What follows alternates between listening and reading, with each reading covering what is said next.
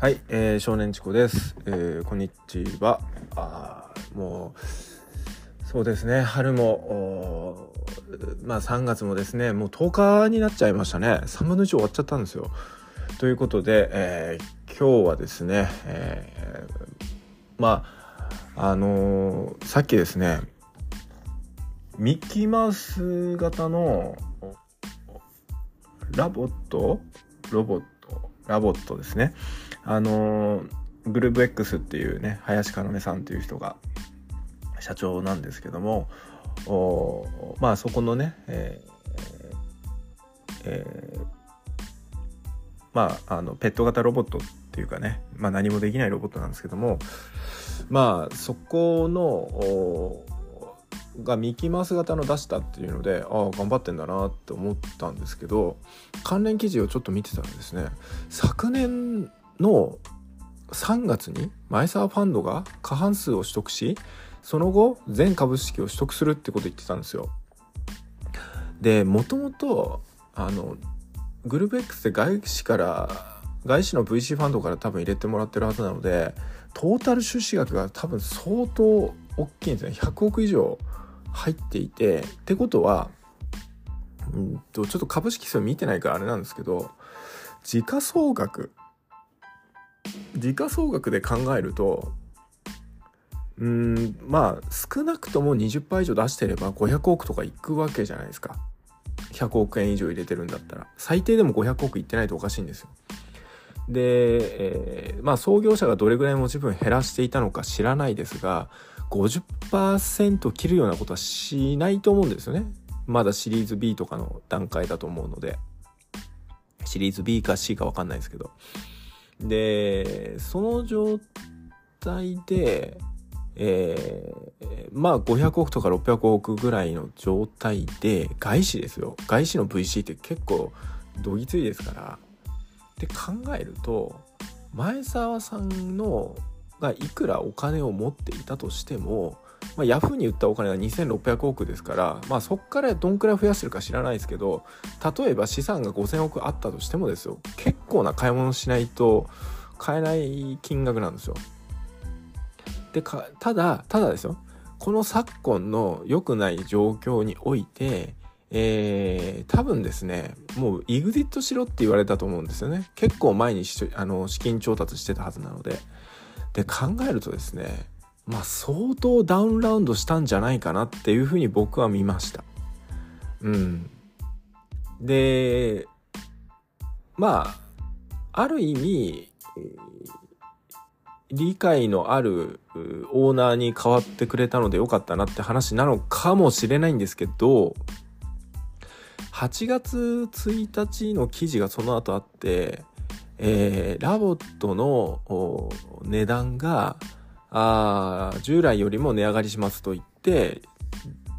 3分の1ぐらいの金額が上乗せされてまあ大体50万弱なんですけどに変わってたんですよ。でえーっとですねその後ミッキー版？見たら70万なんですよ。69万8000なので70万なんですよ。かつ、えーそれサブスク版なんですね。で、かつ、えーサブスク版じゃないスタンドアロン版だと120万ぐらいなんですよ。だから、もともと相当赤字で、えーキャッシュを食い潰しながらやってたんだなっていうのが、まあ、はっきり分かったと。で、その少なくとも逆ザヤを解消しましょうねって言って、えー値段上げてで今回のミッキーのやつはまあつまりその49万8000円にさらに、えーそのウォルト・ディズニー・ジャパンへのライセンスフィーが十何万乗っかってるってことだと思うんですよ。でまあディズニーの監修代とかも全部入ってるとは思うんですけどまあディズニーファンだったら買うでしょっていうとかあってまあ完全受注生産だとは思いますがなんかこれがね結局ベンチャービジネスのまあ慣れの果てっていうわけじゃないんですけどまあ EXIT できたから創業者としてはねそれで OK だし事業も継続できるがいいとは思うんですけどもやっぱりどこか歪みがあるなって思ってるビジネスっていうのをずっと本人はそうじゃありませんってずっと言い続けてたんですけどもやっぱり旗から見るとこれ間違ってんじゃない間違ってるっていうか通常のビジネスとは違うやり方をしてるよねって言ってでやっぱりハードウェアビジネスなので、えいわゆるデスバレーですね死の谷を乗り越えるような、えー、ビジネスモデルって合わないんですよ。でサブスクで回収するんだと要はペッパーモデルだったんでもともとペッパーは20万円のハードウェアにえー、っとサブスクリプション毎月1万4000払ってくださいみたいなモデルだったんですけどこれってソフトバンクロボティクスに彼がいた時にその設計にしたらしいんですよ。で出た後も同じモデルでやれるっていう話だったんですけどそもそもソフトバンクロボティックスが途中でそのモデル無理だからって言ってやめちゃって B2B に完全シフトしたわけですよね。でペッパーとかはまあ在庫があるんで学校に貸し出したり、えー、それこそ渋谷の、えー、フクラスのカフェみたいなところで、えー、の5階にねペッパーカフェペッパーが働いてるカフェがあるんですけどああいうところで、まあ、自分のね、会社で運営するような形で使ってるっていうのが実態なんですよね。まあ、あの例えばソフトバンクホークスの応援団とかでもペッパー使ったりって言って、まあ、だから人型ロボットはまだまだ実験段階だよねみたいなところでで相棒とかとまあ相棒も実はそのサブスクリプションモデルやってるんですけども値段はやっぱそんな何十万もね50万以上の高い買い物ってなかなか難しいので基本的にはそうではなくて、えー、20万ぐらいで買えるような値段設計にしてるんですよね相棒ってだからソニーとかが、まあ、やってるモデルだとしてもソニーのブランドがあるからできるってやつとうんまあやっぱりこうねゼロから生み出してそれを普及させる IP も含めて、えー、提供していくってなるとなかなか難しいと。やっぱりこう世界観が存在しない中で、えー、自分たちの思いをご了承するっていうのはすっごい難しいということでまあチャレンジしたこと自体は評価した方がいいと思いますけどビジネスモデル自体だから経営という点で言うともう限界だったんだろうなって思います。本人も相当辛かったと思いますよ。うん。いつもニコニコしてる人ですけどあの人すごい過去に会ったことありますけどまずめっちゃ頑固だし自分の意見曲げない人なのでかなり辛かったと思います、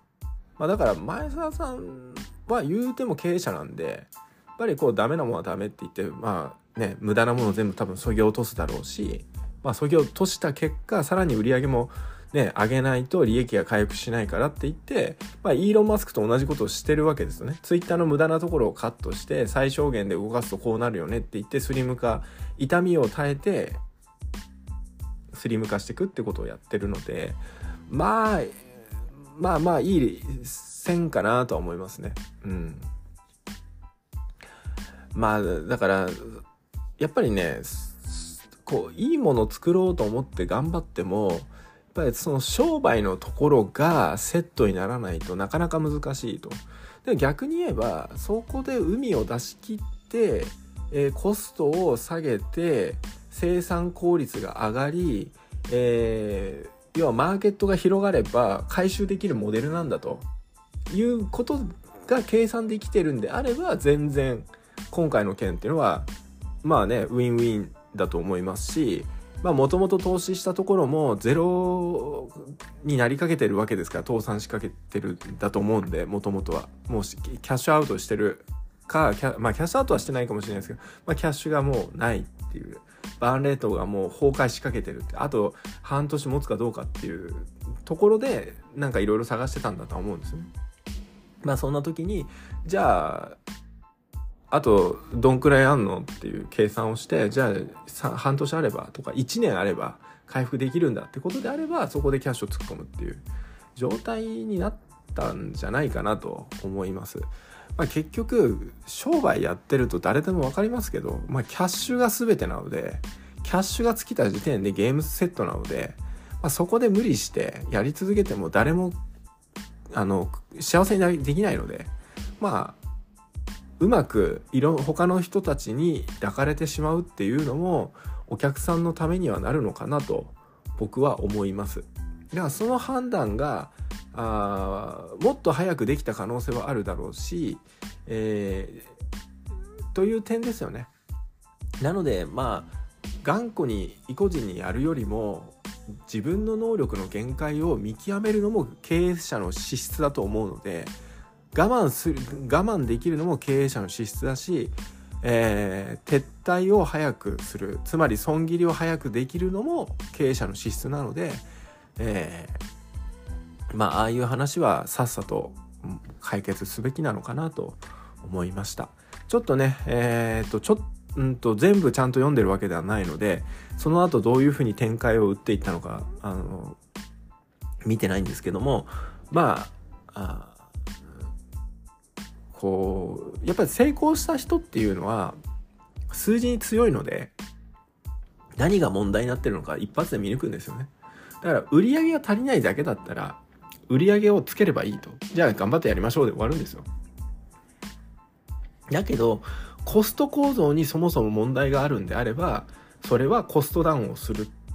とか生産工程を見直すとかももっと根深いところに手を入れなきゃいけないということなんですね。まあなので優秀な経営者と一緒に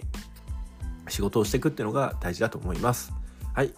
少年チコでした。